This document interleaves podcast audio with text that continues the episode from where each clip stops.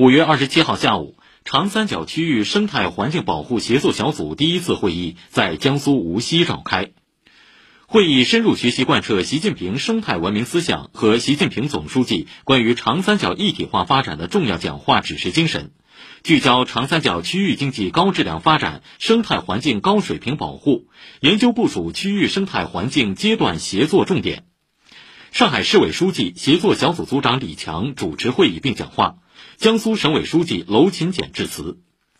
上海市委副书记、市长龚正，江苏省委副书记、省长吴正龙，浙江省委副书记、省长郑山杰，安徽省委副书记、省长王清宪分别介绍了本省市生态环境保护工作。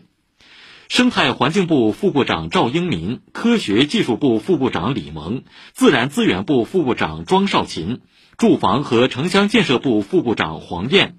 水利部副部长魏山忠、应急管理部副部长刘伟以及国家有关部委负责同志出席会议。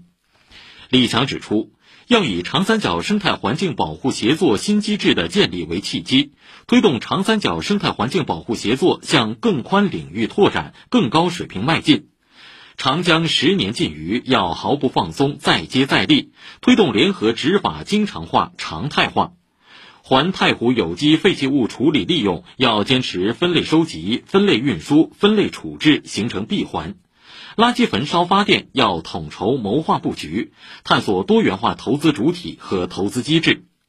大气污染防治要重点聚焦 PM 二点五和臭氧的协同控制，协力推进挥发性有机物治理攻坚；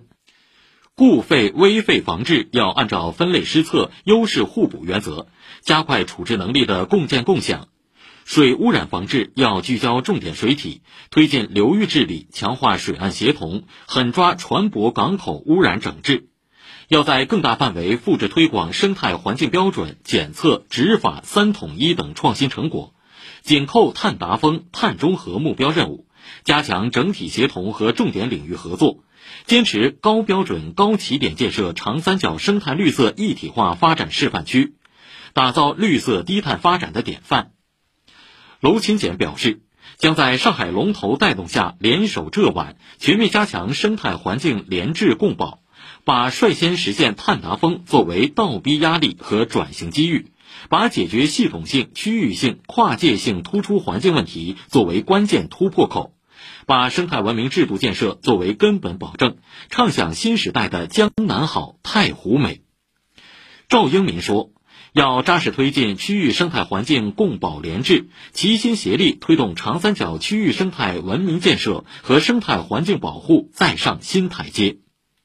会前，上海市、江苏省、浙江省、安徽省人民政府签署了长三角区域碳普惠机制联动建设工作备忘录和长三角区域固体废物和危险废物联防联治合作协议。